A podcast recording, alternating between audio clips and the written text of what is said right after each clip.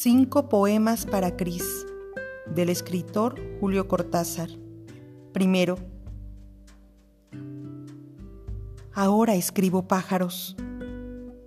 No los veo venir, no los elijo. De golpe están ahí. Son esto, una bandada de palabras posándose una a una en los alambres de la página, chirriando picoteando, lluvia de alas, y yo sin pan que darles, solamente dejándolos venir.